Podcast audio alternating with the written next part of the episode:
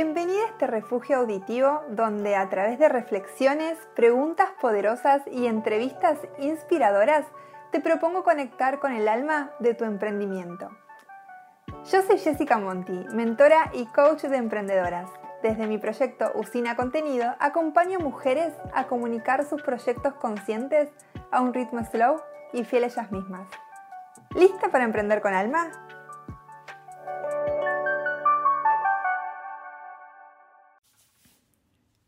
Hola, ¿cómo estás? Bueno, hace varias semanas que no paso por acá para dejarte una, alguna reflexión o algún tema concreto. Y es que estoy conectando mucho con todas las propuestas que tengo para vos este año. Y además hace un tiempo me di cuenta que para sacar la creadora que tengo dentro necesito tomar distancia. Y esto me da claridad, foco y sobre todo me da acción que es tan importante para concretar objetivos. Hoy te traigo un episodio muy especial eh, porque quiero compartirte tres estrategias que potenciaron mi negocio. Me pasa que en las entrevistas previas a comenzar un proceso de mentoría, muchas veces escucho algunos temas relacionados con que se sienten agobiadas o que están cansadas o, o que no logran compatibilizar la comunicación con las ventas o que sienten que viven aceleradas y que buscan disfrutar del proceso de emprender pero que muchas veces no lo logran. Por eso hoy te traigo tres acciones que incorporé a mi comunicación y mi estrategia de venta que me permitieron trabajar más alineadas a mi ritmo natural y la forma en que quiero emprender y sobre todo que no me acelere y no me sienta sobrepasada, más cuando muchas veces estamos solas detrás de un proyecto. Y estas estrategias seguramente las conocerás o te suenan o ya las estés aplicando en tu negocio, sin embargo, quiero presentártelas desde una mirada diferente. Una mirada slow y como siempre dejarte alguna reflexión o una pequeña acción o pregunta para que te lleves de este episodio. Así que, ponete cómoda, ten un cuadernito a mano en lo posible y comencemos. La estrategia número uno está relacionada con preguntarte cuántas ventas por mes tenés que generar para que tu negocio sea rentable. Es decir, ¿cuántos clientes concretos tienen que comprarte por mes para que tu negocio facture lo que vos querés facturar? Pensarás quizás, che, esto que me estás diciendo es básico en un negocio, es el ABC. Sí, claro que es básico. Sin embargo, en mentorías muchas veces veo que están más enfocadas en generar visibilidad o más seguidores o más estrategias masivas que fomenten el ruido digital que realmente conectar con las personas interesadas que ya están ahí con vos. Porque una cosa es la visibilidad que tenemos en Instagram, por ejemplo, o las personas que nos siguen, o las consultas que nos hacen, y otra cosa muy distinta son los clientes concretos que pagan por el valor que ofrecemos. La propuesta de esta estrategia es pensar en calidad frente a cantidad. Por eso te propongo que identifiques de forma realista cuántas ventas necesitas que ingresen por mes para que tu negocio sea rentable. Ese número va a ser tu norte y las estrategias que diseñes tienen que estar encaminadas a lograr que ese número sea, se dé mes a mes, o por lo menos se acerque un poquito. Y acaba mi propuesta Slow. En lugar de estar pensando constantemente en las visualizaciones, en los seguidores, en la pauta publicitaria, en los contenidos semanales, te invito a pensar en las personas que ya existen y confían en vos. Podés recurrir a tu base de datos de clientes, a la lista de email marketing, a las personas que te escriben por privado, es decir, a lo que ya tenés y que muchas veces no valoramos. Ojo, no no digo que no tengamos que hacer acciones para ampliar nuestra comunidad y llegar a un público nuevo. Esa siempre es una estrategia que debemos tener de manera recurrente en nuestro negocio, de manera transversal en el tiempo.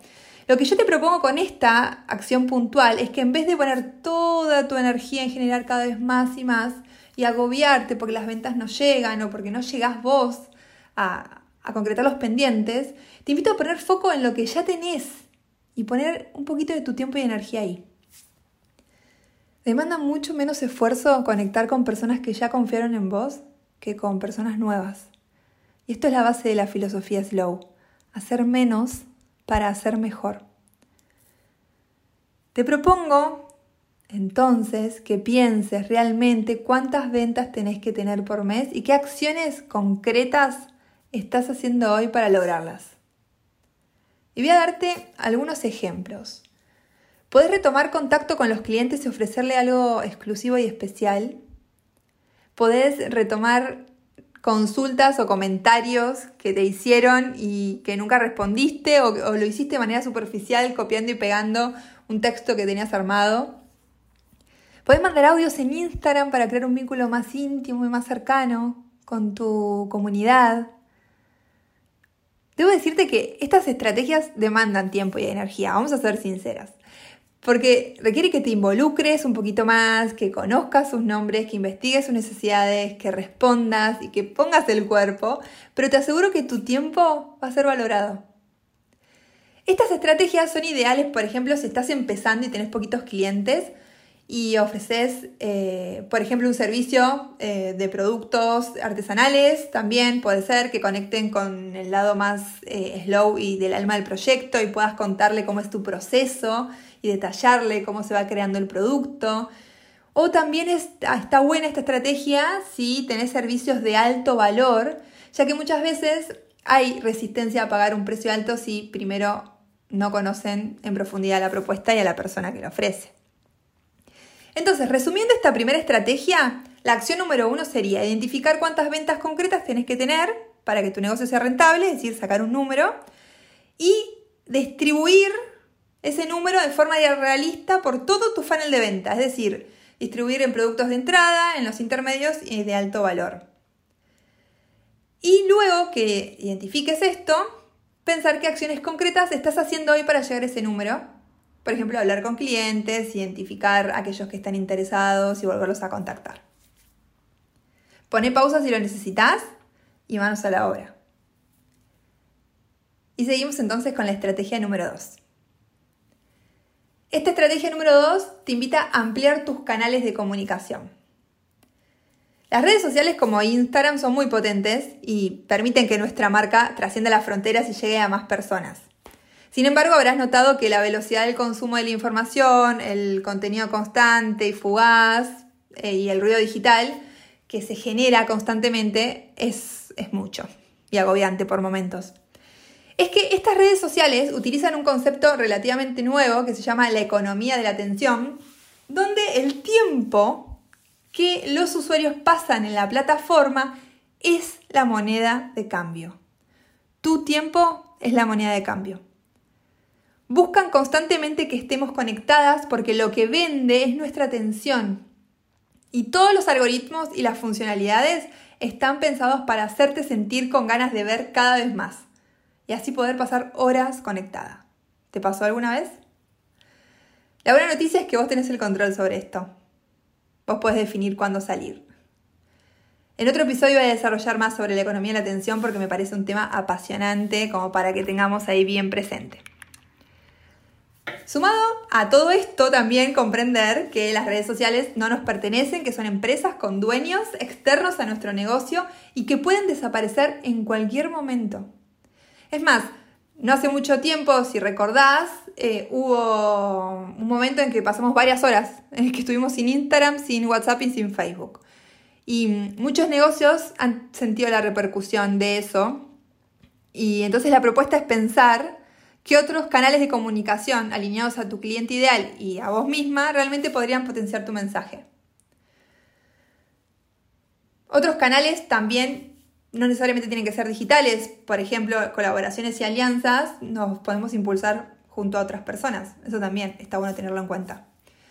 Por ejemplo, mientras escuchas este podcast, yo al mismo tiempo puedo hablarte más íntimamente a través de un mail y regalarte un recurso de la web e invitarte a que la visites.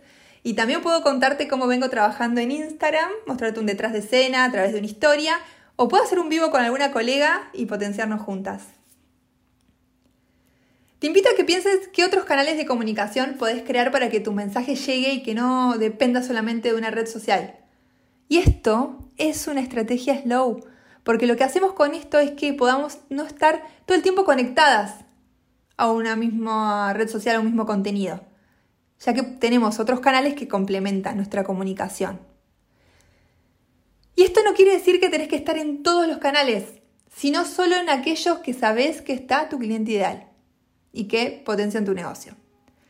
De esta forma podés comunicar de manera integral sabiendo que tus canales se retroalimentan y que si uno falla, tenés siempre un plan B. Vamos entonces a la estrategia número 3, que consiste en pensar a largo plazo. A veces nos olvidamos que en realidad un negocio se proyecta a largo plazo, para que las acciones que hacemos hoy en día no sean acciones fugaces y se mantengan en el tiempo. Una vez escuché una frase que dice, prefiero llegar más tarde para quedarme que llegar temprano para tener que irme pronto. Planificar de esta manera te permite una evolución y maduración saludable del negocio. Por eso la pregunta que te dejo acá es, ¿estás pensando a largo plazo? ¿Estás pensando en llegar más tarde para quedarte o llegar temprano para tener que irte pronto? ¿Tus estrategias actuales están pensadas en generar ventas hoy en día o tenés una planificación a futuro para hacer que esas ventas se acrecienten y se mantengan? Te doy algunas ideas para pensar a largo plazo. Por ejemplo, tener una visión bien concreta, una visión que te marque el camino. Por ejemplo, en mi caso, yo siempre supe que quería un negocio digital para poder trabajar desde cualquier lugar del mundo y, que quería ayudar a mujeres emprendedoras y profesionales a potenciar su mensaje y acompañarlas a crear estrategias concretas que las lleve a cumplir sus objetivos y vivir la vida que quieren y que se sientan plenas. ¿Cuál es tu visión? Esta visión te va a permitir que tengas alineadas todas tus propuestas. Es decir, que todo lo que vos crees va a estar alineado a esa visión. Para que cada una de esas propuestas aporten el valor que buscas transmitir y al mismo tiempo te permitan tener la vida que querés. Y eso es planificar a largo plazo. Tener definido tu funnel de venta te permitirá identificar a tiempo qué servicios o productos soltar, por ejemplo. Ya sea porque tu negocio o cliente cambió, porque quizás no testeaste bien, o quizás hoy te das cuenta que puedes hacerlo diferente. Te invito a no solo pensar en la venta de hoy, sino también en la venta de mañana. Ser paciente con vos misma y con tu negocio es la clave. A veces solo hay que invertir y tomar acción para que esa inversión dé sus frutos a mediano plazo. ¿Alguna vez escuchaste hablar de la expresión morir de éxito? He visto y conocido muchas emprendedoras que han pasado por eso. Por ejemplo, crean estrategias tan potentes e intensas que de golpe se ven desbordadas de clientes y no dan abasto para satisfacer tanta demanda porque no planificaron, quizás, a largo plazo, la logística y estructura del negocio. Y luego esto se refleja en ofrecer un servicio eficiente con errores y generando malestar en ellas mismas y sus clientes. El pensar a largo plazo te permite recalcular acciones a tiempo, a disfrutar del camino, a corregir errores con margen de maniobra, a analizar con claridad, a no saltar etapas, que es tan importante, a llegar a clientes con los que realmente querés trabajar. Y esto también es una gran estrategia slow. Te invito a analizar si estás pensando a largo plazo. Te invito a pensar qué querés lograr, cómo querés hacerlo, cómo te querés sentir con tu emprendimiento y qué estás haciendo hoy en día para lograrlo. Hagamos un pequeño resumen. La estrategia número uno consiste en definir cuántas ventas concretas necesitas por mes y crear acciones para llegar a esas personas. La estrategia número dos consiste en ampliar tus canales de comunicación para que no dependas de una sola red social y que puedas sentirte más tranquila sabiendo que hay otras maneras de comunicarte con tu cliente. Y la estrategia número tres es que pienses a largo plazo para que dejes madurar el proyecto y que crees servicios y productos alineados a tu mensaje. Como verás, estas estrategias requieren compromiso y energía de tu parte, pero te aseguro que si comenzás a aplicarlas en complemento a otras estrategias de comunicación más tradicionales, vas a lograr un mayor vínculo con tu negocio y con tus clientes. Te invito a analizar y definir qué estrategias te funcionan hoy en día y potenciarlas. Acordate que cada negocio es un mundo en sí mismo y lo que le funciona a uno puede no funcionarle a otro. Por eso es clave que pruebes y analices qué es lo que hoy estás necesitando. Me encantaría que me cuentes si probás alguna de estas estrategias y cómo te fue. Nos vemos muy pronto. Si te gustó este episodio y sentís que alguien puede estar necesitando de estas palabras, no dudes en compartirlo. Nos vemos en un próximo Emprender con Alma.